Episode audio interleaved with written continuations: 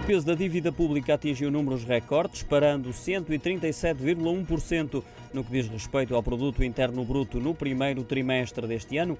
É um aumento de 3,5 pontos percentuais em relação ao último trimestre do ano passado e de 17,9% relativamente ao mesmo período de 2020, revelam os dados do Banco de Portugal publicados hoje.